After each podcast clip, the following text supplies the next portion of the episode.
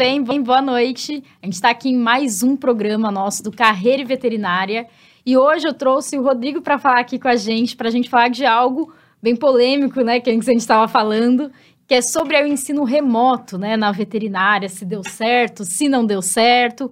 Mas antes de tudo, a gente começar, eu tenho um recado muito legal para vocês e muito especial. A gente está chegando, logo menos tem a Pet Vet, né, que vai ser do dia 17 a 19 de agosto. Vocês vão conseguir acessar aqui para o QR Code para já fazer a sua pré-inscrição. Gente, é muito importante, né, porque tá aí antenado com tudo em relação ao mercado da veterinária. Tem o congresso, a gente da Vexine com certeza vai estar tá lá, é claro, né? Estaremos com o stand para trazer aí tudo que é de conteúdo para vocês, fazer talk, fazer entrevista, podcast, muita coisa bacana, então não perde, tá bom? Mais tarde a gente também fala um pouco mais sobre isso. Então hoje a gente trouxe aqui, né, o Rodrigo. Por favor, se apresente aqui para todo mundo. Tudo bem, boa noite, pessoal. Me chamo Rodrigo Olivindo, tá? Sou professor atualmente, então sou professor aí do terceiro, quinto semestre da graduação, tá? Espero que os alunos estejam aí escutando, escutando o que a gente tem para conversar hoje, os meus alunos principalmente. É, atualmente eu trabalho com endocrinologia e nutrologia de cães e gatos, tá? E estou finalizando doutorado na Universidade de São Paulo, também na área de endocrinologia e nutrologia, tá? Obrigado pelo convite, Letícia. Obrigado também ao apoio aí da Vet Science por estar tá fazendo esse momento de discussão para a gente. Acho que é muito importante a gente falar de educação e a gente vem saindo, tentando sair desse período pandêmico, né? Apesar de a gente estarmos vivendo ainda a pandemia, mas é importante a gente discutir a respeito sobre tudo o que aconteceu. Por isso, a gente chegou aí, né, Letícia, a esse tema tão importante. Ah, com certeza. Eu sempre falo para todo mundo aqui, né? Eu falo que aqui a gente só traz basicamente ou tema polêmico, ou realmente que a gente traz conteúdo que a gente não tem na faculdade, né? Então, é, questões que muita, muitas vezes não é falado para nós, alunos, para quem está aí recém-formado. Então, aqui o canal, ele... Não o canal, né? Mas o nosso programa do Carreira e Veterinária, ele veio aí com essa proposta de realmente poder ajudar nessa né, nova geração para poder ir com tudo aí para o mercado. E uma coisa que impacta muito aí nessa nova geração é a questão de ensino. Né? Eu passei por questão de ensino na pandemia, meu último semestre ali antes do obrigatório pegou pandemia.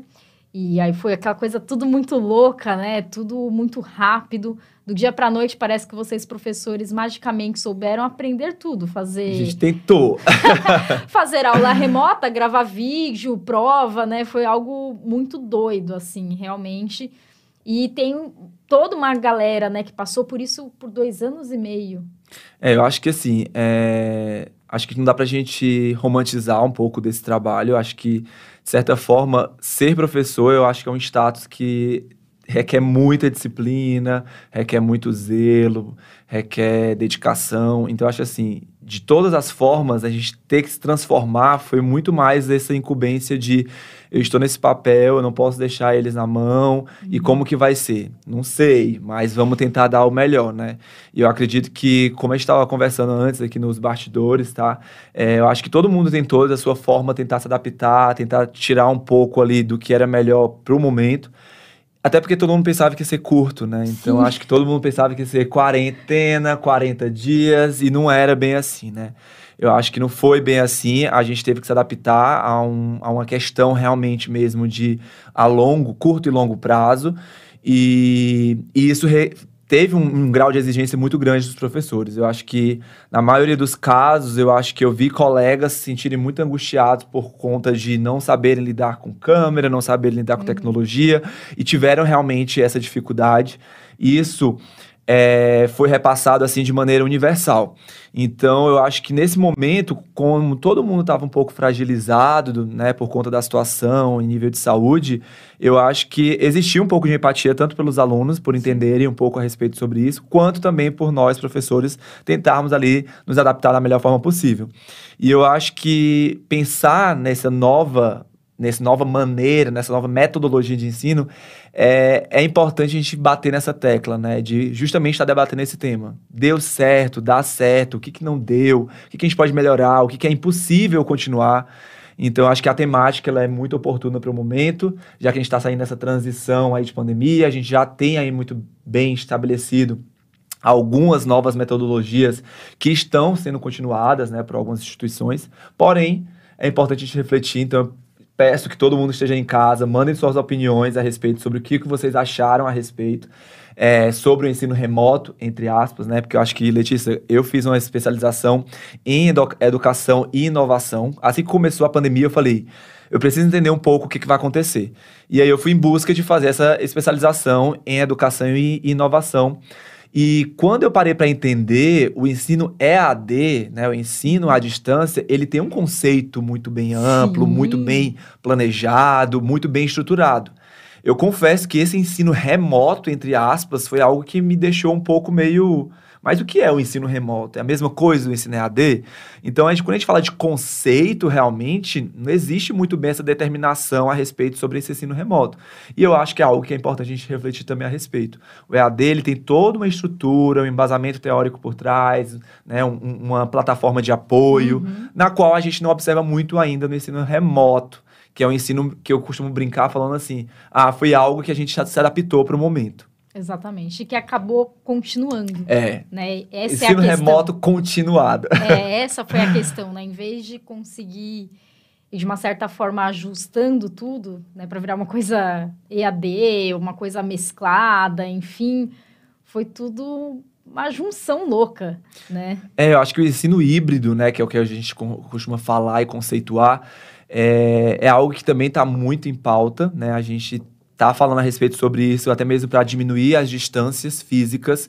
Então, eu acho que assim, quando a gente tem a responsabilidade de otimização de ensino, eu acho que o ensino remoto, EAD ou variáveis, né, que a gente uhum. tem aí como conceito, eu acho que ele é uma ferramenta incrível quando a gente tem esse comprometimento. Então, por exemplo, eu fiz eu acabei minha, minha especialização ano passado de endocrinologia e eu tenho colegas, né, que de certa forma eles viajavam do norte, nordeste para vir para cá para participar das aulas. Então, isso era algo que a gente conseguia otimizar financeiramente, né, o investimento e conseguia ter um aproveitamento significativo também. Porém, aí a palavra-chave, né? O segredo é o comprometimento. Então, quando você está, por exemplo, fazendo uma especialização, acho que você já sabe mais ou menos o que você quer para a sua vida. Uhum. Às vezes não, às vezes não. Tá tudo bem também, tá, gente? Tá tudo bem você fazer uma especialização, não ser muito bem aquilo que você quer, rever e refazer outra coisa. Eu acho que a gente é muito adaptável, a gente é muito mutável e é isso que importa, né? A gente se realmente encaixar aí no mercado de uma forma que seja satisfatória. Mas quando a gente fala, por exemplo, desse comprometimento, eu achei muito precoce, muito, digamos, abrupto essa mudança na graduação. Uhum. Para indivíduos, né, meus queridos alunos aí, com seu, na flor da idade, os seus poucos 19, 20 anos, na grande maioria, obviamente, que não sabiam muito bem do que esperar, né? Sabiam que tinham que fazer uma faculdade, muitas das vezes é essa a, mensagem que é repassada após a, a, o ensino básico, né? Eu tenho que fazer alguma coisa, eu tenho que fazer uma graduação. E, de certa forma, ao entrar nessa faculdade, não é muito bem o que se esperava, né? O ensino passa de presencial para remoto, não existe o convívio social, uhum. não existe a divisão de ansiedade, a divisão de sentimentos bons e também sentimentos ruins. Então eu acho que tem muita coisa pra gente conversar a respeito sobre isso, principalmente. Com certeza. E aí, olha só, o pessoal mandou, sempre abro caixinha de dúvidas no Instagram para o pessoal mandar realmente suas dúvidas. E aí perguntaram se para você, tá, no caso aí, a figura de professora aqui hoje presente, é mais fácil online. Então, eu acho que a facilidade está nos olhos de quem está vendo ali, né? Que só pega o material preparado já, né? Que já está ali subido na plataforma e que pode rever várias vezes. Eu, como aluno também, né? Obviamente, é, na minha última pós eu falei que a respeito sobre isso para os meus alunos que, para mim, obviamente, era muito mais fácil eu também conseguir adequar os momentos que eu conseguiria rever as Sim. aulas. Porém, quando a gente está nesse certo nível de maturidade, você sabe que você tem um comprometimento de ter aulas X dias por semana e que você vai rever um conteúdo. O que é diferente na graduação, o que eu observava na graduação, nós, professores, tivemos que fazer o trabalho presencial, o trabalho remoto e ainda subir também isso para a plataforma. Então, de certa forma, isso se tornou um pouco mais cansativo. Eu, pelo menos, particularmente, achei muito mais cansativo essa época de pandemia, até porque a gente teve que ser editor de imagem, a gente teve que ser editor de material, a gente teve que subir esses vídeos na plataforma, a gente teve que retirar esse tempo para fazer isso. Então, eu acredito que isso foi foram atribuições que foram ali surgindo com o passar da, da pandemia. Olha só que legal, o Gael colocou ali, se puder, produção, só colocar novamente, por favor, a, a perguntinha dele na tela. Pergunta não, não, um comentário muito legal, inclusive, que falou que todos os alunos né, com quem ele conversou aí é, teve essa. Achou péssimo, realmente, o ensino, né? Muita perda de conteúdo, e ele falou que ele realmente detestou que talvez faltou, tô aqui até com a continuação, maturidade para lidar com o conteúdo aí remoto, né? Isso mesmo. Falou. Acho que eu sei quem é Gael, hein? Ainda bem que tá indo de acordo com o que eu tô falando, hein, Gael? Mas, ó, isso é um contexto que eu converso muito com os meus alunos e também converso muito com quem não é meu aluno. Eu acho que quando você se propõe a ser professor, eu acho que existe um nível de exigência muito mais além do técnico. Uhum. E assim, eu falando isso agora aqui na frente das câmeras, a galera vai gravar isso depois vai me mostrar, né, os meus alunos, é, não vai estar tá parecendo muito o professor que é exigente dentro de sala de aula, porque eu sou um professor exigente. Então, assim, uma das coisas que eu gosto muito de começar nas minhas disciplinas, né? Quem é aluno meu já passou por isso. Uma vez eu, eu fiz uma turma minha inteira é, meio que me conceituar com uma palavra para os alunos que estavam entrando e tudo mais. Então, assim, o que eu mais escutei foi professor exigente. e eu acho que, assim, a partir do momento em que eu me conceituo como professor exigente, eu também me conceituo como transmitir essa informação para eles de uma forma qualificada. Uhum. Então, eu acho que hoje a gente tem esse grau de exigência porque a gente quer que eles saiam cada vez melhores. Esse é meu conceito básico, minha premissa básica, que eu sempre converso com meus alunos.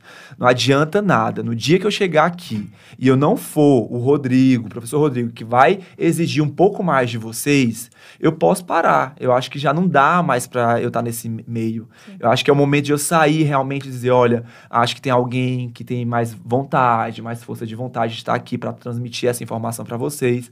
Porque o mercado de trabalho, a gente sabe, Letícia, você está no mercado de trabalho, você sabe o quão exigente ele é. Então, assim, hoje a gente tem uma demanda muito grande. Ah, mas não tem prof, é, emprego. Gente, tem. Tem. Fale, oh, fale aí, Letícia. Tem. A gente já conversou sobre isso oh, também. Tem, galera. Existe emprego, sim. Exige uma qualificação. Esse é o uhum. diferencial do nosso futuro veterinário, nosso futuro colega, que está vindo para esse mercado que é competitivo. Isso é uhum. fato. Esse mercado ele é muito competitivo. Não é à toa que todas as outras áreas hoje olham para essa fatia do bolo, eu costumo falar, conceituar desse jeito. A gente tem um bolo aí no mercado financeiro, enfim, e a gente tem a veterinária como uma grande parte dessa fatia do bolo. Então a gente vê profissionais de diversas áreas, administradores, médicos, Sim. investidores, focando nessa área. Porque a gente sabe que o mercado pet ele só está em forma, é, é, de forma ascendente, né? Então a gente tem aí uma, uma curva que só cresce em níveis de retorno financeiro. Então, assim, talvez a gente tenha que reformular, talvez a gente tenha que rever a forma com que está sendo é, produzido esses novos médicos veterinários, né? A forma com que eles estão sendo preparados para esse mercado. Que eu acho que aí está morando um pouco dessa falha. Exatamente. Bom, perguntaram aqui também se os alunos eles interagem mais ou se eles ficam dispersos nas aulas. Ó, eu acho que esse conceito de dispersão, ele varia muito, porque eu já escutei de alunos que eles falavam assim: "Ah, eu me adaptei muito bem ao sistema remoto, né? Eu adorei esse sistema remoto. Eu acho que a gente consegue otimizar o tempo, eu consigo acordar ali né, a véspera, né, do horário, cinco minutos cinco antes, minutos antes, tomo um café, etc. E tá tudo bem. A, o aluno ele consegue assimilar a informação no tempo de tela. Eu confesso que assim, existe também um aluno que ele não sabe nem o que está acontecendo na aula. Que ele às vezes ele entra para pegar a presença uhum. e que infelizmente ele não sabe o que está acontecendo. E aí a gente também não tem diretrizes muito específicas relacionadas a isso. A gente não sabe como a gente pode cobrar, como que deve ser cobrado. Isso varia muito de instituição para instituição. Isso varia muito, até mesmo em termos, por exemplo, a gente estava vivendo uma, né, no início da pandemia, aquele momento que todo mundo tinha medo, aquele momento que todo mundo estava frágil. Como que eu vou exigir de um aluno que ele seja aluno excelência, ali naquele momento de está disposto naquelas quatro horas na frente do celular, na frente do computador, se está confortável ou não, se está na cadeira ou não, se está deitado na cama ou não. Então, assim, é complicado também para nós, professores, também fazermos uhum. essa avaliação. Até porque muitas das, das, vezes, as aulas que eu dei na pandemia, poucos eram os alunos que eu via a cara. Infelizmente. Porém, eu acho que, assim, nesse sentido, é, eu acho que tem alunos que se adaptaram bem, mas tem alunos que não se adaptaram bem. Eu, particularmente, vou falar minha experiência ainda, eu sou aluno, tá, gente? Então, eu posso falar sobre isso, eu tenho é, espaço de fala para isso, né? Eu acho que, assim, para mim chegou um tempo que não dava mais. Então, assim, para mim chegou um momento, né, que eu olhava para a tela, eu não conseguia dar Sim. continuidade. É tanto que ainda hoje, uma confissão aqui, né? Eu passei um tempo, mais ou menos quase sete meses pós minha pós, né? Pós a minha especialização, sem fazer qualquer curso remoto porque aquilo me dava uma ansiedade, uma mistura de tipo assim, poxa, vou ter que ficar oito horas Falta na frente do computador. Gás, né? Assim, aquela motivação. Aquela motivação, é. aquela, aquela, aquela pausa, né? Fosse uma pausa para olhar, respirar, levantar e ir ao banheiro, ver pessoas diferentes. Então, eu acho que assim, nós como comunidade, a gente, como seres humanos, a gente precisa dessa socialização. Uhum. E quando a gente fala de socialização, a gente está falando de um meio que precisa do QI, né? O famoso QI. O QI indica, o network. Então, eu acho que esse network, em qualquer nível de faculdade, ele é necessário. Sim. Então, eu acho que, assim, o, o contato intraclasse, ele é importante. Eu, eu nunca esqueci uma vez que um professor meu falou para mim assim, o seguinte. Ele olhou para mim e falou assim... Na verdade, a gente estava conversando a respeito sobre interação, né? Grupos, aquele tema que sempre acontece, né? Polêmicas de trabalhos em grupo. Ah, mas como que vai fazer um trabalho desse jeito, etc e tal. Existia, sempre existiu, gente. Lá dos primórdios existia trabalhos em grupo, tá? Se dava certo ou não, a gente entregava os trabalhos. Eu confesso que o meu grupo, graças a Deus, ainda hoje, né? Os meus amigos, é, desde o primeiro semestre, a gente entrou junto e finalizou a faculdade junto. Ainda hoje a gente tem esse carinho, somos em quatro. Então, dava super tudo certo. Assim, a gente começou a se conhecer realmente. Então, é, é, aquele, aquele, aquele sistema de troca realmente. Então, quando eu falo a respeito sobre essa falta de socialização devido a esse ensino remoto, eu acho que o aluno perde muito. Muito. Ele perde o contato de até mesmo saber lidar com as situações Exato. de diferença. Então, assim, hoje o que eu observo na minha, na minha, no meu retorno de todos esses alunos, né? Então, eu tenho alunos do quinto semestre, desse quinto semestre que passaram o quê? Cinco semestres em pandemia. Então, eu, eu conhecem, noto né? que eles não se conhecem é. e, por mais que eles fizessem provas, trabalhos em grupo, eles não conseguem distinguir a fulano ele não é bom nisso, mas ele arrasa muito nisso. E assim, ninguém é tão péssimo em uma coisa que não consiga ajudar em outra. Uhum. Então o que que acontece? Eles não conseguem conversar entre si. Exatamente. Então acaba que acontece o quê? Antes de eles conversarem, eles já se falam, não, não dá certo, porque isso, aquilo, outro, e a gente acaba perdendo esse diálogo que é tão fundamental. Quando a gente está atendendo um paciente, a gente precisa desse diálogo. Era isso que eu falo. Uma vez eu falei aqui no programa, né? Eu falei, gente, vocês têm que estar sempre atento que quem está do seu lado, muitas vezes, não é só o cara que está ali dividindo sala com você, vai ser o cara que vai trabalhar com você, vai ser, pode ser seu sócio, seu cliente. Você tem que ter essa relação né? Todo mundo. E eles, é, infelizmente, é, com o remoto, perdeu essa relação. Não, na verdade, não teve nem como criar, né? Porque tava cada um na sua casa, que você falou, não via nem a carinha, né? Enfim. Bom, mas além disso também, eu convidei hoje o João aqui para estar tá junto com a gente também, porque o João, ele é estudante, né? E eu queria escutar um pouquinho dele, como que ele fez essa questão para não se dispersar, né, para conseguir acompanhar aí tudo, as aulas, enfim. Qual semestre que você está mesmo, João? Primeiro, olha. Ótimo, João. A gente já vai Baby, doutrinar aqui isso. muitas coisas, tá, João? Para que você vá galgando bons caminhos aí ao longo desses cinco anos, tá? Exatamente, exatamente. Por favor, João, se apresente aqui para todo mundo.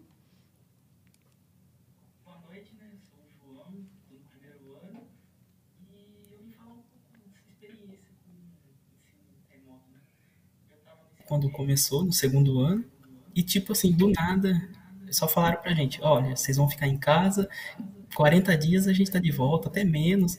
E foi se passando, 40, 60 meses, até passar um ano inteiro e a gente no online.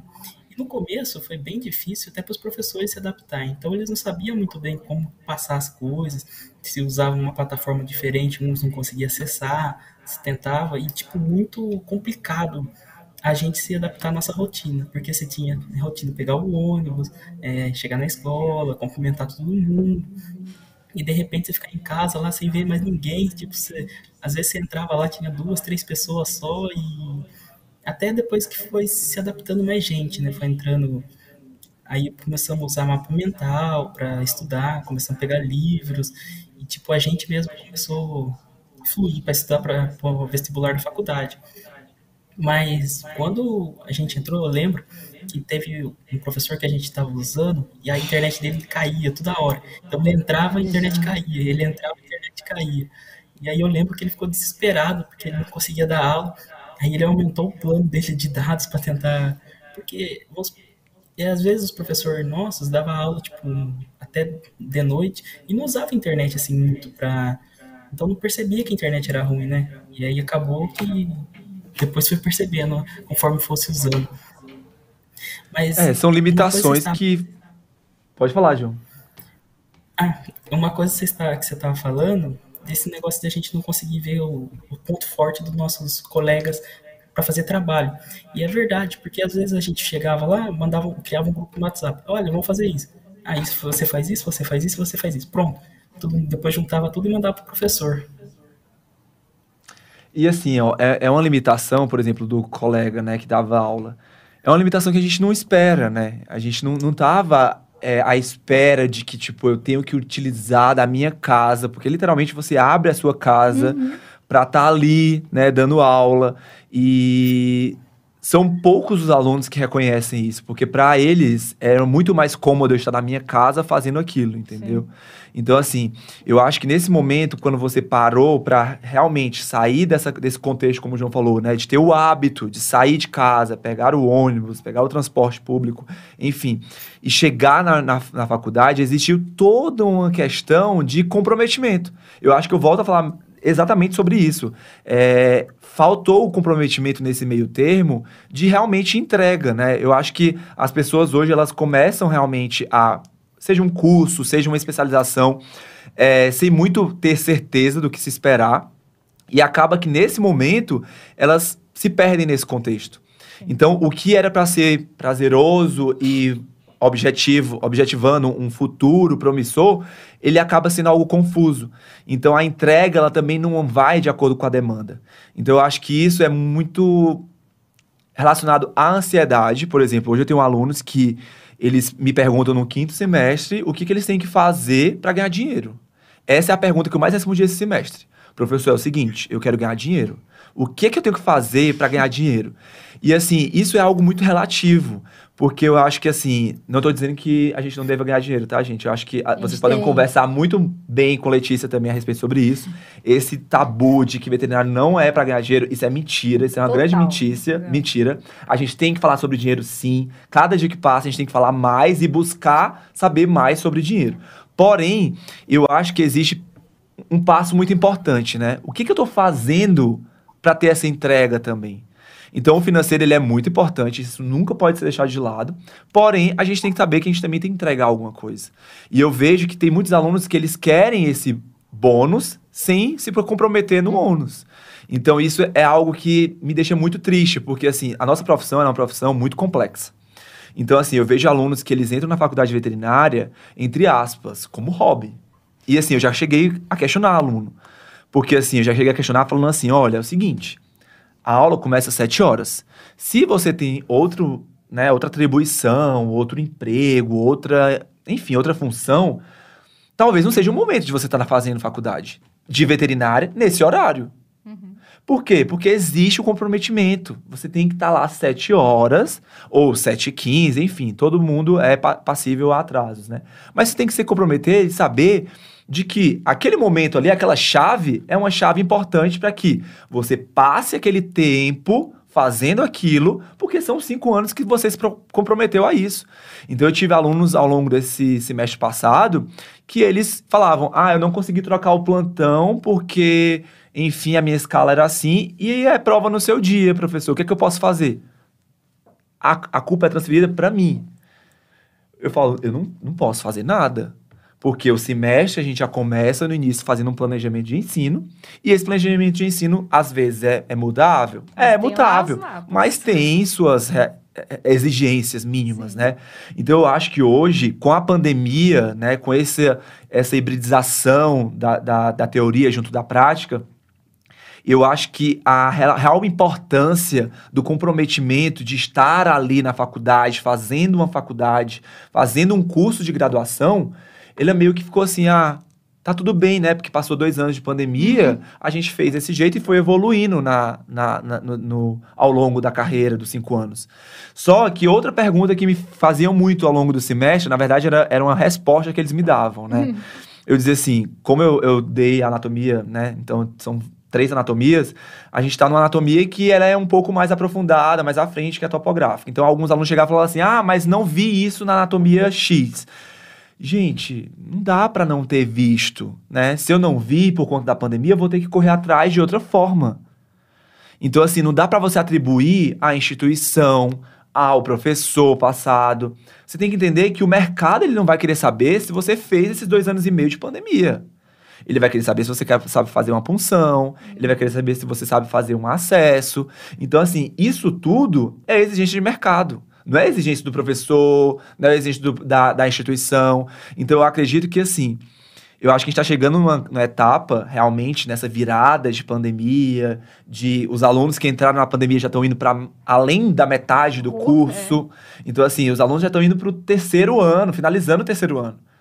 Então, nesse momento, eu acho que deve bater um desespero que não é saudável. Então, acho que eu, é o que eu sempre bati na tecla esse semestre com os meus alunos do quinto é não adianta você se desesperar.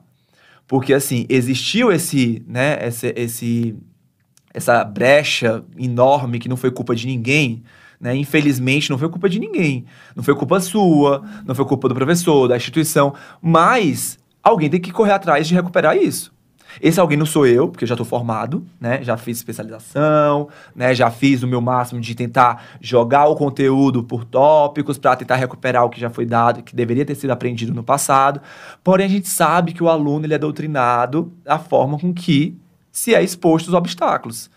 Então, hoje, eu acho que essa galera, principalmente, então, galera que está em casa, que está no quinto semestre, né, que pegou todo esse período de pandemia, então a gente tem que entender aí, ó, Letícia falando comigo aí. Uhum. Ô, Letícia, beijo, bom que tá, você tá por aqui.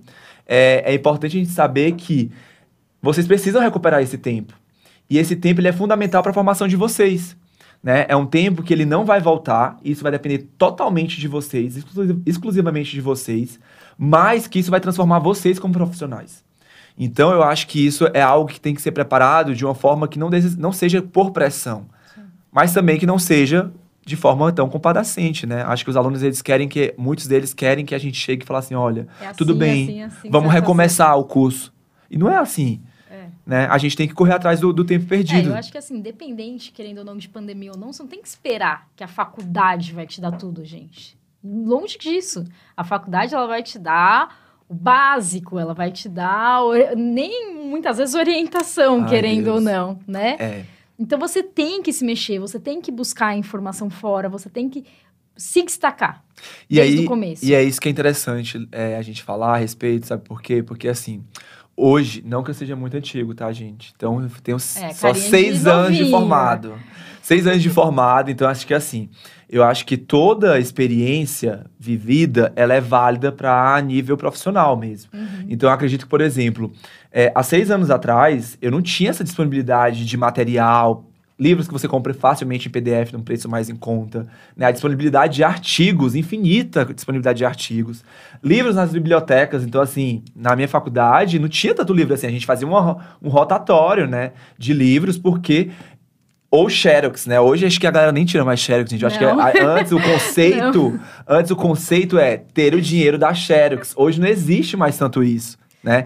Então assim, eu acho que hoje a demanda de informação ela é tão grande, os alunos eles têm tanta informação, né, de usufruir realmente de vários arquivos que eles acabam se perdendo no meio disso tudo. Então, por exemplo, experiência própria, né? Meus alunos do terceiro semestre, um beijo para vocês que estão aí de casa, né? Eu sei que a gente já conversou a respeito sobre isso, mas, por exemplo, no terceiro semestre, esse, esse semestre eu falei, gente, não tá legal esse tipo de resposta. Eu peço para vocês escreverem, vocês citam algumas coisas, porque realmente se perdeu na pandemia Sim. um pouco da, da demanda de se escrever texto, né? E aí eu falei, ó, vamos sugerir aqui que a gente vai retirar os slides, né? Vamos dar uma melhorada nesse sentido. Então, assim, foi um caos generalizado, eu já sabia que isso ia acontecer, mas, assim, foi notável a experiência desses uhum. alunos a nível de crescimento mesmo. Sim. Então, assim, são, são os alunos que não estavam preparados para esse baque de não ter slide, que eu acho que isso poderia ser abolido em todas as faculdades. Fica a dica, tá? Instituições. Fica a dica, galera. Porque eu acho que se a gente tem livro, a gente tem artigo, a gente tem material suficiente para que esse aluno se, se prepare. com o aluno. Não é? A gente tem que criar um vínculo entre o professor e o aluno para conseguir passar essa mensagem com maior facilidade. O cara ter realmente assim prazer em, em aprender. E né? assim. E não passar tudo mastigado no slide, o cara só ficar lendo o slide para fazer a prova. Não é assim. E assim, eu ainda volto a falar sobre os tempos remotos que não faz tanto tempo, tá, gente? No meu tempo, assim, pouco tempo atrás, eu cheguei a pegar professores que usavam. Você não vai saber o que é isso, né? O passador de slides que era transparência. Então, assim, era uma folha transparente que ele retroprojetava os slides através de uma, um equipamento assim grande que via uma luz e retroprojetava no, no, no Tô falando isso aqui, a Leite sabe nem o que é, gente. Mas enfim, é, retroprojetava no quadro. Eu sei porque os meus velhinhos do, da, do coração da BHV já me falaram sobre então, isso, só por isso. Gente, mas ó, eu não sou tão velha assim não, tá? Letícia tá querendo me conceituar aqui, mas enfim. Não, eu é peguei é alguns professores nesse, nesse, nessa vibe de transparência. E, e assim, eles não repassavam transparência nenhuma. Por é. quê? Porque eles falavam assim, a prova, ela vai ser tal livro. E assim, a didática era, era boa, suficiente para eu fazer um resumo através da aula, ir para o livro entender o que eu não entendia de pormenores e depois voltar para o resumo. Né? Então hoje as pessoas, não, os alunos, eles, eu, eu, noto que eles não querem um slide para revisão. Sim. Eles querem um slide para estudar. E eu acho tão pouco quando eu falo assim, Gente, a gente está vendo aqui anatomia topográfica, vamos usar a topográfica como exemplo. E vocês têm que estudar para uma prova, digamos que são seis meses, né? De, vamos supor que são seis meses de topográfica. Então, nesses seis meses de topográfica, esse aluno ele vai ter um conteúdo baseado em slides de seis meses para a vida inteira de academia dele. Então, assim, é assustador quando eu paro uhum. para pensar e falar assim: como que esse cara vai chegar na cirúrgica, na clínica cirúrgica, ou vai operar futuramente, tendo estudado só por slide? Isso me assusta. Porque às vezes o slide, ele não é nem o mínimo do suficiente, porque é uma aula redu reduzida. Sim. Então eu fiz ali um resumo de um livro, de um artigo, que eu vou estar tá re repassando de uma forma resumida. Sim. Então isso é muito assustador. Quando eu falo com o pessoal também, né, os professores de clínica, eu falo, gente, às vezes a gente não dá. Se eu for resumir endócrino, diabetes, né? Então, vamos supor diabetes. Se for resumir diabetes em uma aula que a gente já conversou a respeito sobre isso, não dá para repassar toda a terapia, todo o manejo nutricional, todo o manejo endócrino em uma aula, em um slide. Então você imagina você pegar futuramente esse paciente que é diabético e você só ter o slide, só saber o norte do slide. Porque quando você vai para o livro, você surgem novas dúvidas. E essas dúvidas, essas dúvidas são importantes para você realmente conversar até mesmo estabelecer esse network com o professor. Sim, exato. Eu queria escutar até do João, não sei se a gente consegue voltar o João aqui para a tela, o que, que ele fez, né, em relação a isso, do porque do remoto, e aí buscar onde, né, esse tipo de informação, porque o aluno ele ficou de uma certa forma perdido, porque essa conexão não tinha, né, com, com o professor. Para muitas vezes a gente chegar, engano, e falar, meu, o que que eu faço? Me conta, João, o que que basicamente você fez aí nessa questão de ensino remoto para para poder aprender, não sozinho, né? Claro, porque a gente tem aí o professor de forma remota, mas para poder complementar e tirar suas dúvidas. Então, até o momento, quando a gente, aproveitando assim, quando eu voltei para a faculdade, de você começar essa rotina de novo, de estudar e o slide, então eu pensava assim, se a gente pegar só slide, estudar e fazer a prova, eu só vou estar aprendendo aquilo ali. Se eu não fluir, vai ficar travado naquilo ali, porque eu só estou decorando uma coisa que está no slide, não estou aprendendo realmente. Então, aí você foca só no slide e não vai focar na prova mesmo, né? Tipo, você fez a prova, acabou, esqueceu, vai para outra. Fez a prova, acabou, esqueceu. Então, você tem que estudar pelo livro, pegar resumo, até uma, uma videoaula, né? que eu usava muito videoaulas de professores na época da pandemia para aprender, e como já estava online, então no YouTube ajudava bastante. É, é uma forma, né, que você poder trazer o, o remoto, além do remoto da faculdade em si, né, para complementar um extra. É, e assim, ó, quando o João fala a respeito sobre isso, por exemplo, hoje o que eu vejo muito, né? É, eu tenho alunos que eles fazem resumos incríveis, né? Uhum. Que revendem e tal. Sim, isso é uma forma de mercado. estudar, gente. É um mercado, beleza. É o empreendedorismo desde sempre, né? Mas assim, beleza, isso é uma forma de estudar. Quem tá fazendo um resumo desse, às vezes eu não sei se tá 100% Ok, correto, né? Porque eu acho que tem que ter muita confiança nisso. Por exemplo, eu quando fazia os meus resumos, ainda hoje eu sou viciado em escrever, então eu só consigo aprender se eu ler, reler e escrever. Então isso é uma limitação minha. Talvez é algo que seja fácil para mim, mas que não se aplica para outros alunos. Então, quando a gente fala dessa, dessa, dessa forma de se resumir as coisas, você resume do seu jeito. Então, os meus resumos, os meus cadernos, que ainda hoje eu tenho eles, que para mim são referências, assim, de realmente mesmo de dedicação, assim, sabe? É, a gente compartilhava entre colegas, mas assim, era aquele negócio, tipo assim, o resumo é meu, sabe? Eu tô te emprestando como uma forma de, tipo assim, ó, gosto Era quase uma prova Você de é, tipo, amor. muito meu literal- É, você é muito meu amigo, entendeu? E assim, isso era muito interessante, por quê? Porque todo mundo só sabe fazer um resumo legal. Então, eu acho que nesse, nesse ponto que o João falou, por exemplo, hoje ainda tem o Plus, né, das plataformas de vídeo. Então, assim, você entra na plataforma VetScience, tem lá aula minha de diabetes, você vai lá, gente, pode ir lá, que tem umas aulas legais.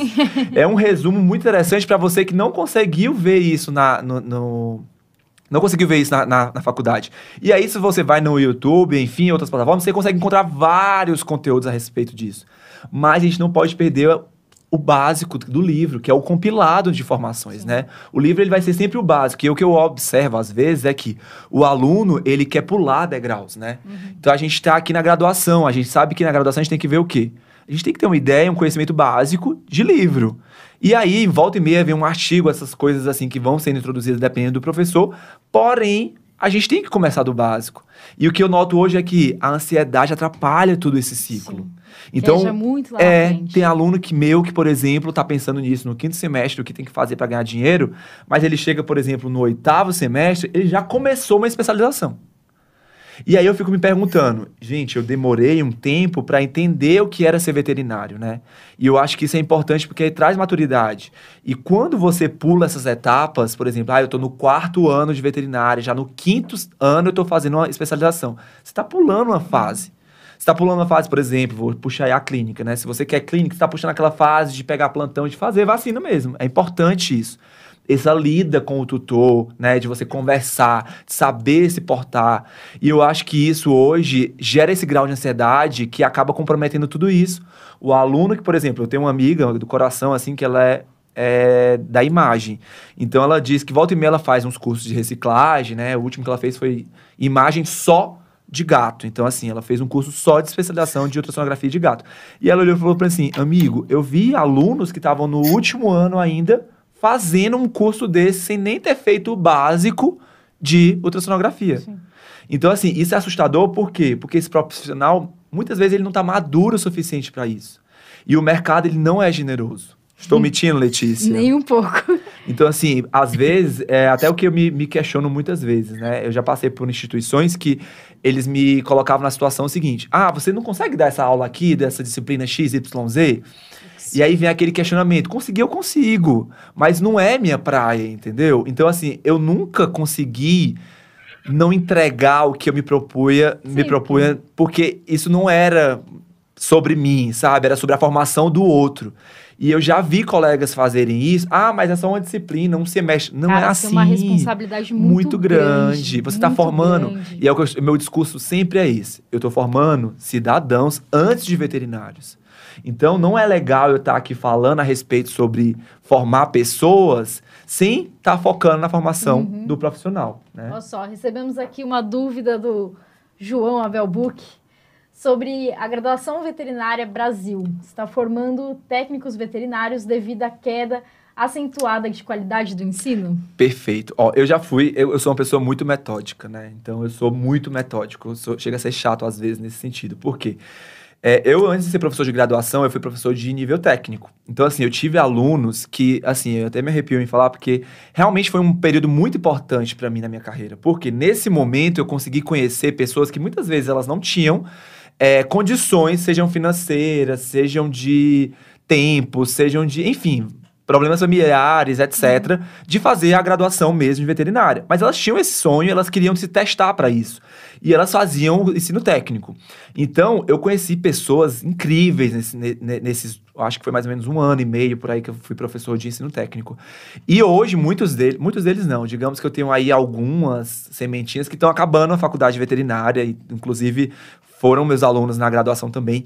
E é muito prazeroso você ver que a pessoa se testou no momento em que ela estava, né, com as suas dúvidas, que todo mundo tem dúvida no período de vestibular. Eu acho que para mim a pior época da vida da gente é o período que a gente tem que decidir o que a gente quer fazer para o resto da vida, né? Que o vestibular ele é essa pressão. E eu acho que nesse momento eu consegui distinguir que o técnico, é, eu tinha alunos que eram incríveis assim, eles se dedicavam no nível muito superior a muitos alunos que eu tenho de graduação. E quando eu paro para comparar isso, eu, eu fico assustado, porque é realmente o que o colega falou. Né? A gente está tá, tá preparando futuros veterinários que têm um ar muito de técnico. Por quê? Infelizmente, a carga horária está diminuindo, gente. Então, assim, quando você para para avaliar a carga horária da graduação da veterinária, ela está diminuindo, ela está ficando mais enxuta. E isso assusta, porque o quanto a gente tinha antes de disciplina relacionada à hora-aula, hoje eu fico assustado, horrorizado a nível de como que essa pessoa vai sair, formar e já querer operar desse jeito, né? Tendo essa carga horária básica, que muitas vezes ela nem se compromete em fazer aquele básico que a instituição exige mínimo, né? E a questão então da pandemia, que o cara não teve nem aula prática e muitas vezes não teve nem a reposição disso, enfim, e aí? Não, isso é triste, porque assim, na instituição que eu tô hoje, eles fizeram assim, a gente teve um, um, uma, eu acho que foi uma grande operação, né? Então a, a Unis, ela fez esse papel de fazer essa reposição em blocos, assim, então os alunos, eles fizeram essas reposições de anatomias, eu falo pela anatomia porque foi o que eu ministrei, né? Mas as anatomias, então eles tiveram essa oportunidade de fazer tudo isso, né, em blocos, mesmo eles estando lá no sexto, sétimo, uhum.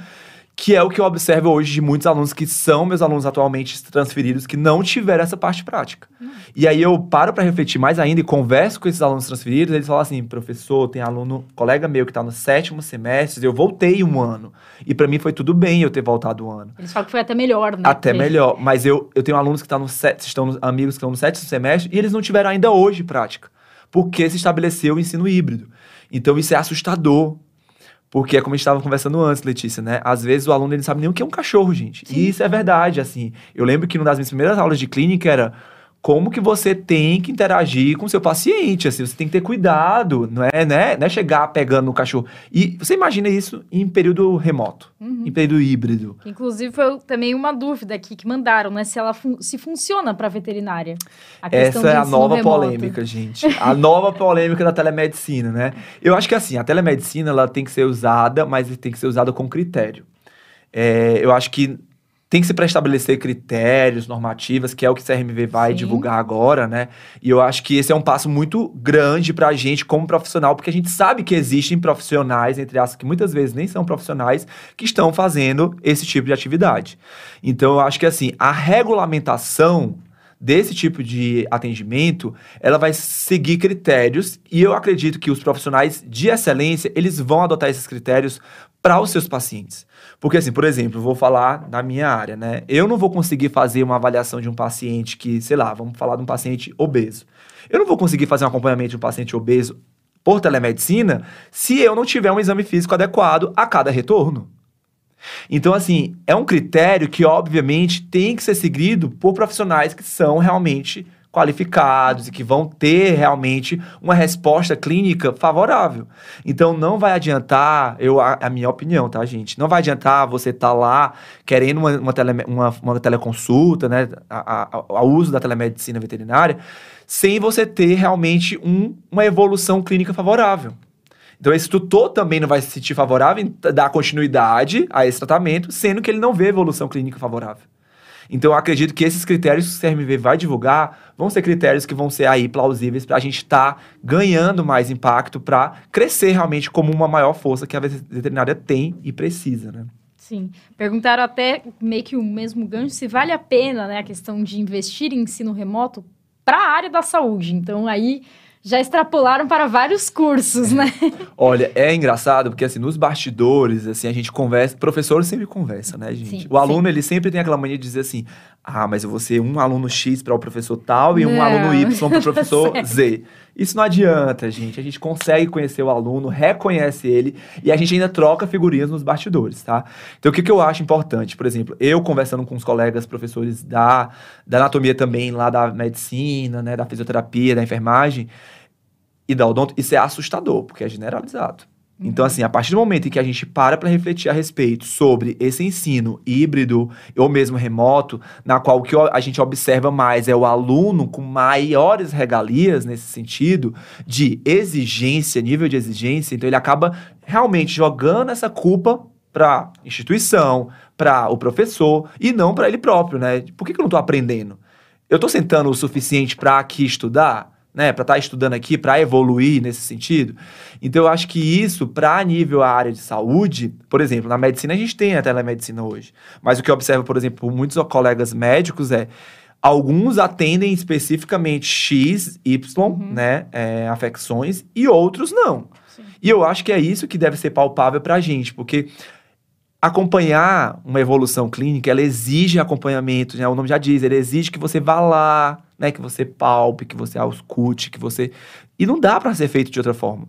Eu acho que a gente pode pensar, não, eu tô jogando pro vento aí, tá? Que vai ter um intermediário nesse momento. Então, assim, ah, é, por falta de, né, de distância, de deslocamento, não temos especializado aqui na região.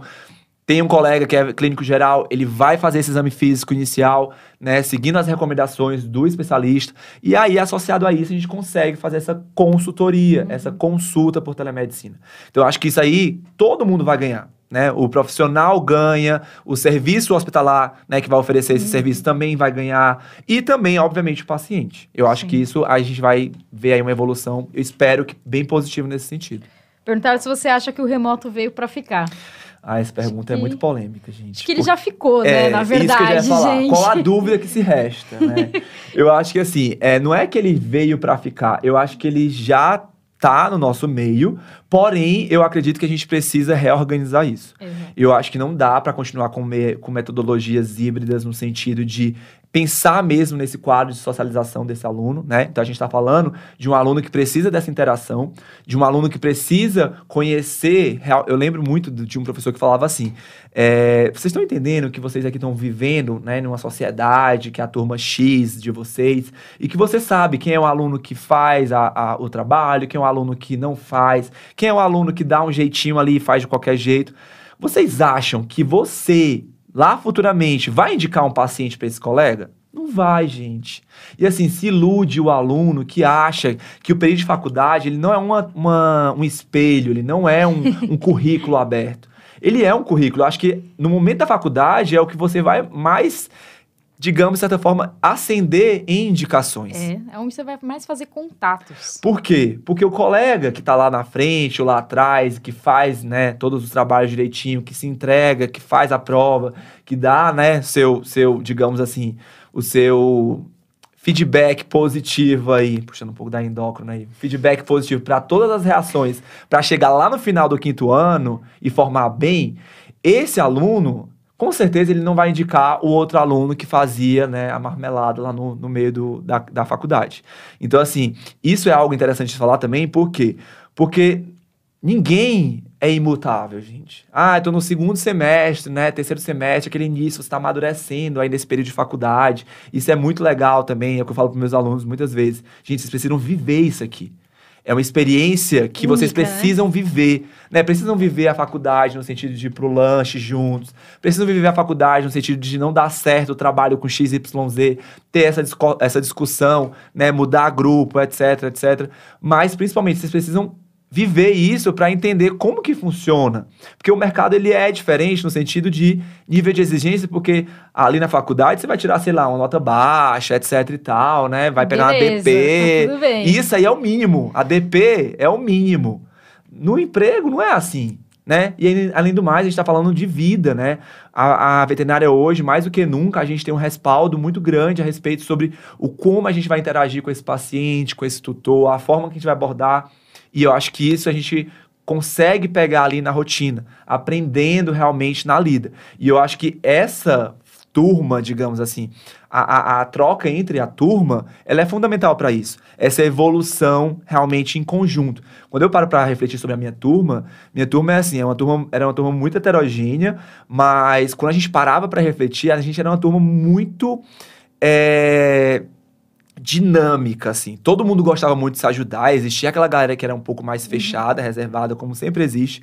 Porém, hoje a gente vê, né, o feedback de todo mundo, onde cada um tá, a gente consegue perceber que, por exemplo, ah, fulana, até o quarto semestre, não queria nada e tal, tal, tal. E na minha, minha faculdade, a gente tinha uma disciplina que era tipo assim, a disciplina que passou, formou. Era mais ou menos isso, que era a patologia especial, que era muito complexo, era muito difícil, assim. Então, todo mundo chegava no quinto semestre, e aí o pessoal falava assim, até o quinto semestre a gente não sabe se a gente vai formar junto, se vai ser essa parceria todo sempre, etc e tal. Passou do quinto semestre, as coisas davam aliviada um pouco mais. Só que assim, a gente observa hoje, vendo esse, esse histórico de todo mundo, a gente fala que, tipo assim, nossa, mas fulano não queria nada mesmo até tal período. Depois ele ascendeu de uma forma porque ele uhum. se encontrou em tal área, se encontrou em, qual, em, tal disciplina. E realmente é possível você mudar, né? E eu acho que assim, o aluno que está no início, ele tem que se propor, é o que eu falo sempre para os meus alunos. Se testem em todas as áreas. Vão. Ah, eu não sei, eu não sei se eu gosto de equinos. Gente, eu. Só vai. É, eu fui assim. Eu comecei a testar tudo que eu achava que dava certo comigo. Então eu comecei por cavalo. Aí eu olhei e falei, gente, isso aqui não vai dar certo pra mim. Aí depois do cavalo fui para selvagens, né? Silvestres. Silvestre também não deu muito certo pra mim. Eu falei, gente, não acredito. Que eu queria, de certa forma, eu era muito resiliente no sentido, não, pequenos não é para mim, não dá certo, é uma coisa muito. Não, não tem nada a ver. E foi onde eu falei, preciso testar também. Então eu sempre fui assim, de testar, porque a veterinária é uma área muito ampla, né? A gente tem muitas muito, opções, muito. muitas opções. Bom, uma coisa que eu também sempre falo nas minhas palestras, eu falo para eles, né? Eu falo, gente, a sua carreira como médico veterinário começou no primeiro dia da faculdade, né? Que é isso tudo que você falou. João mandou aqui outra dúvida também, que eu também estou com o chat aqui aberto. Ele falou: é, o professor do século XXI precisa desenvolver outras habilidades para aumentar a, a conexão educativa? Aí é uma pergunta boa, sabe por quê? Porque assim, a gente vê muito essa, esse nível de exigência de capacitação do docente, né? E eu acho que isso é fundamental. Eu acho que não dá pra gente ficar realmente, né, só dizendo assim, porque assim, eu tive professores que eles chegavam na sala de aula e falavam assim: ó, o capítulo tal vai ser o capítulo da prova e os esquemas são esses aqui. Se isso era bom ou ruim, talvez não sei. A gente não, não conseguia absorver porque a gente não tinha maturidade para isso. A gente sabia que a gente tinha que passar naquela disciplina. Então a gente tinha que fazer o quê? Tinha que fazer o que ele dizia, né? Sim. Eu acho que a gente evoluiu muito nesse sentido, até mesmo pelo ponto de acolher o aluno mais. Eu acho que hoje a gente tem uma percepção de acolhimento um pouco maior, só que essa, essa responsabilidade não pode recair sobre o professor. E eu acho que às vezes é, isso recai muito. O aluno achar que a culpa é do professor, ou que o professor está fazendo isso. Pra... Não, gente. Não é para prejudicar. Não é para exigir mais ou menos de aluno XYZ é o que a gente está vendo no mercado. Então é o mínimo que a gente está pedindo. E assim, o que a gente fala a respeito sobre capacitação, eu acho que isso é para ser todas as áreas. O aluno que pensa que ele vai formar e que ele vai parar de estudar, ele está muito enganado. Então assim, acabou a graduação, é um estudo contínuo. Você vai pegar um caso um dia que você não vai entender muito bem o porquê que aquele caso está sendo apresentado daquele jeito. E aí você vai entender na particularidade XYZ, lá do artigo tal que saiu novo, que esse paciente talvez ele tenha essa diferença frente aos outros. Então, é algo que é continuado. Professor, né, médico, médico veterinário, dentista, tudo. Todos eles, eles vão estar em em eterno acompanhamento aí de capacitação.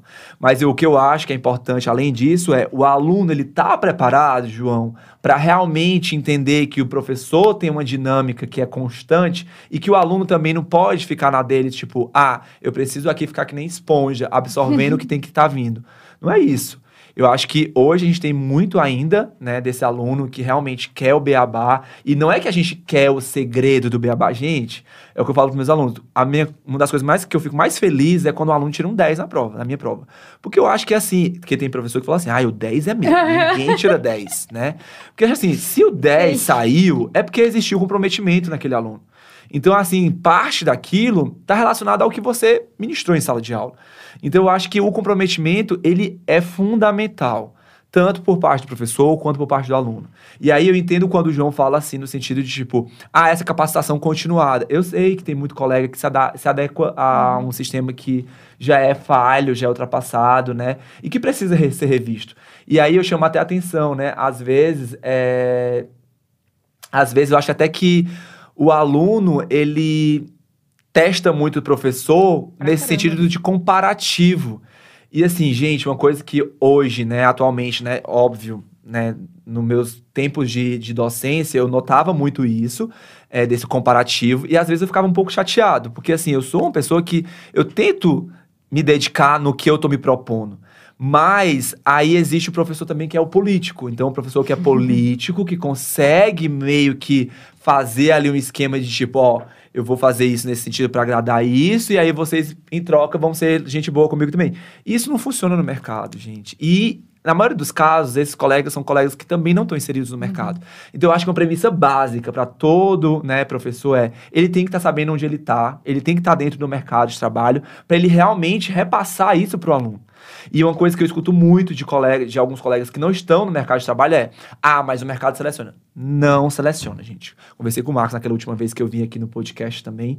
E eu falando com ele sobre essa frase que eu escuto de muitos colegas, assim, ah, o mercado seleciona, não sei o quê. Não, gente. O mercado é responsabilidade sua. Se você está jogando esse tipo de profissional, você está jogando esse tipo de cidadão também. E eu acho que a gente, como professor, a gente tem ali uma pontinha dessa, eh, dessa responsabilidade. Uhum. E é importante de refletir sobre isso. É, e assim, complementando isso que você falou tudo e respondendo também a dúvida do João, né? É uma questão muito que é o que ele falou de conexão.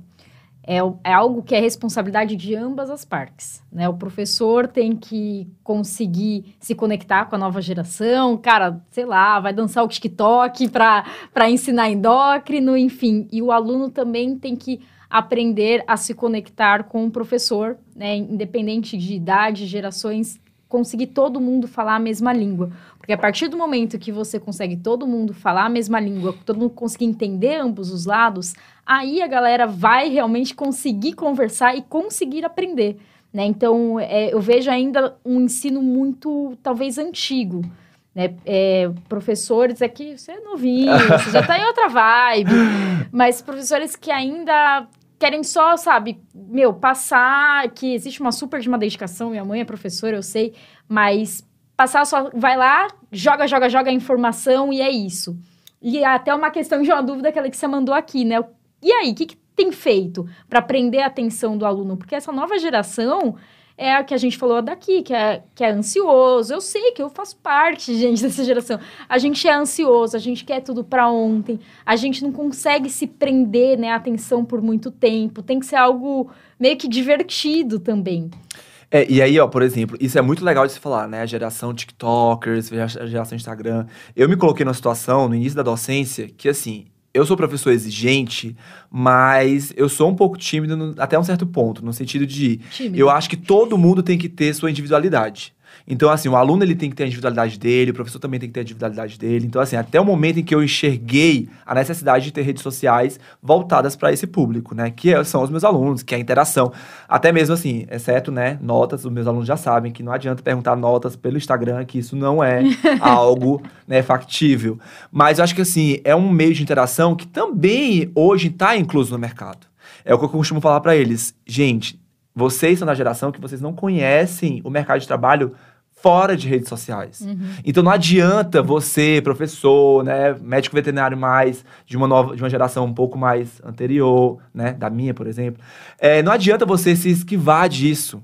Por mais que você não tenha perfil, por mais que você não tenha, né, tempo, porque eu acho que hoje tem muito isso. Eu, por exemplo, tem semanas que eu não passo nada sem postar, tipo, eu fico aleatório, assim, nas minhas redes sociais. Mas tem semanas que eu tô mais interagindo, mais próximo disso, porque sobra um tempo ali, etc e tal.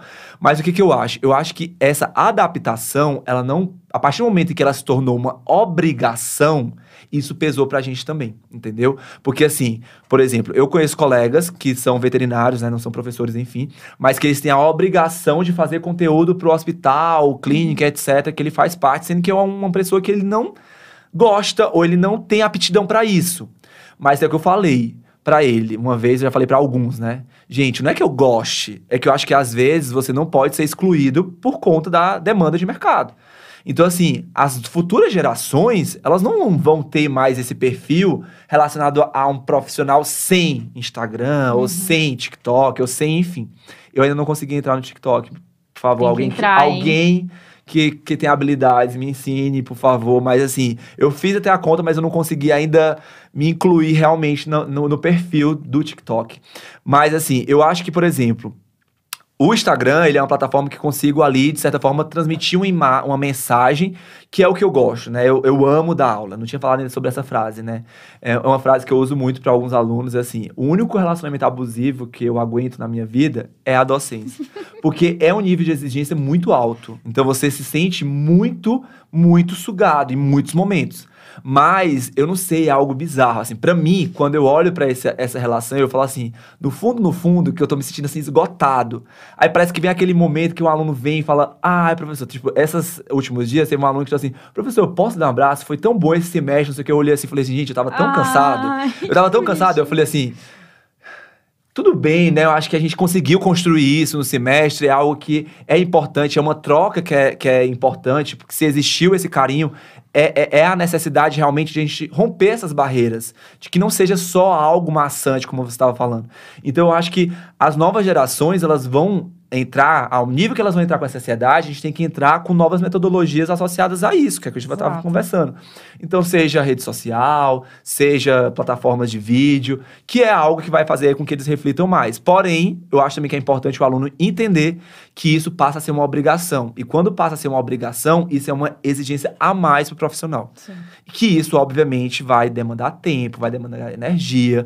E às vezes. os- Inteligência o- emocional. Totalmente. E às vezes eles não entendem esse outro lado da moeda. Sim. E que isso é muito complicado.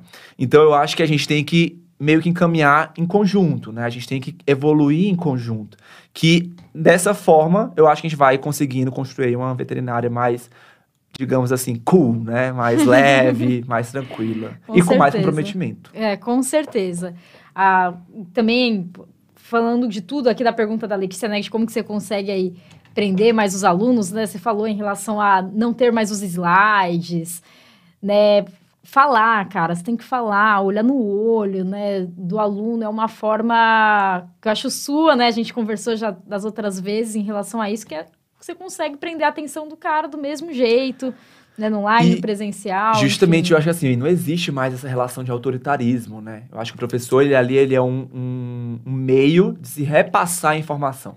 Então, quando a gente tá ali na... Eu, eu costumo falar, né, é, pros meus alunos, que assim, a gente tá ali de igual, eu só sei um pouco a mais, e o que eu quero é que ele, toda a aula que eles estão ali presentes, eles saiam com um pouquinho de uma bagagem, um pouquinho a mais.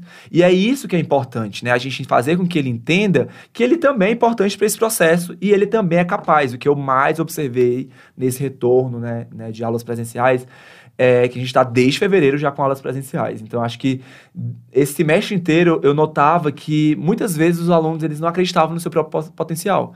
Então, acho que isso precisa ser resgatado urgentemente. Acho que a gente precisa conversar mais a respeito sobre isso. Eu acho que nesse semestre, de certa forma, eu consegui estabelecer mais essas conexões com, esse- com os alunos de maneira geral.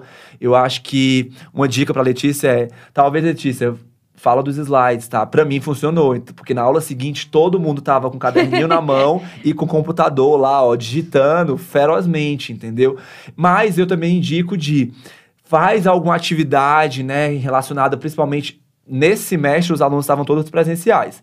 Mas nos semestres passados, quando tinham esse, esse sistema meio que híbrido, né, de aluno não ir para aula, eu costumava fazer avaliações mesmo presenciais. Então, dava alguns décimos, alguns pontos ali. E isso sempre surtia um efeito, porque, assim, eu gosto de dar uma aula um pouco completa e complexa, né? Então, de certa forma, minhas provas também são um pouco relacionadas a isso. Então, eu gosto realmente de preparar para o mercado, não para aquele semestre somente, entendeu? Eu acho que tem que Exatamente. ficar a informação que vai ser jogada para o mercado. Exatamente. Bom, muito obrigada aí por todo o bate-papo de hoje. Acho que foi muito legal, muito rico, né, de informação, por mais que é um assunto bem polêmico, Dinâmico. né? Pô, pra caramba, tem coisa pra caramba, né, pra gente falar. O pessoal aí mandou, enfim, é, suas dúvidas, participou de uma forma bem legal, né? Bem importante mesmo, que a gente tem que falar, não tem como, né? não ignorar. tem como, não tem como. Bom, agradeço o convite, Letícia. Agradeço também aí o apoio da Pet Science, está sempre chamando a gente para conversar sobre assuntos que são fundamentais para a gente realmente fomentar uma veterinária de mais qualidade. Eu acredito que o conselho agora ele vai trazer grandes propostas no sentido realmente da telemedicina, no sentido realmente agora que a gente está tendo os colégios de especialidades uhum. fazendo suas provas. Então, assim, Precisa torço, regularizar, né? É, torço muito, né, com uma das manchetes que saiu um dia desse aí do, da prova do Exame Nacional de, de Médico Veterinário, né? Um dia desse eu fiz uma enquete a respeito sobre isso no meu Instagram. E assim, eu fiquei triste porque quase 15% do, das pessoas que responderam ainda estão resistentes frente a uma prova de exame nacional. E aí eu jogo para vocês que estão aí em casa, né? Reflitam a respeito sobre o quão importante é você ter a validação do seu registro, né? Você não queria levar seu cachorro, seu gato, enfim, seu animal em um colega que não foi, digamos entre aspas, aprovado para ter o registro.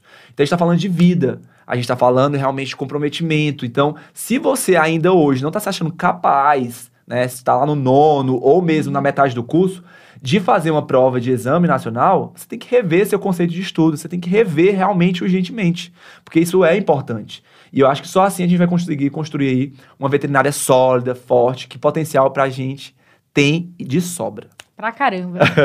Bom, gente, muito obrigada pela participação de você aqui hoje. Espero que tenha gostado, né? Dado aí um norte para a gente poder realmente falar de algo que é importante, que é ensino, né? Fundamental, questão de ensino para tudo quanto é área aí no Brasil inteiro, né?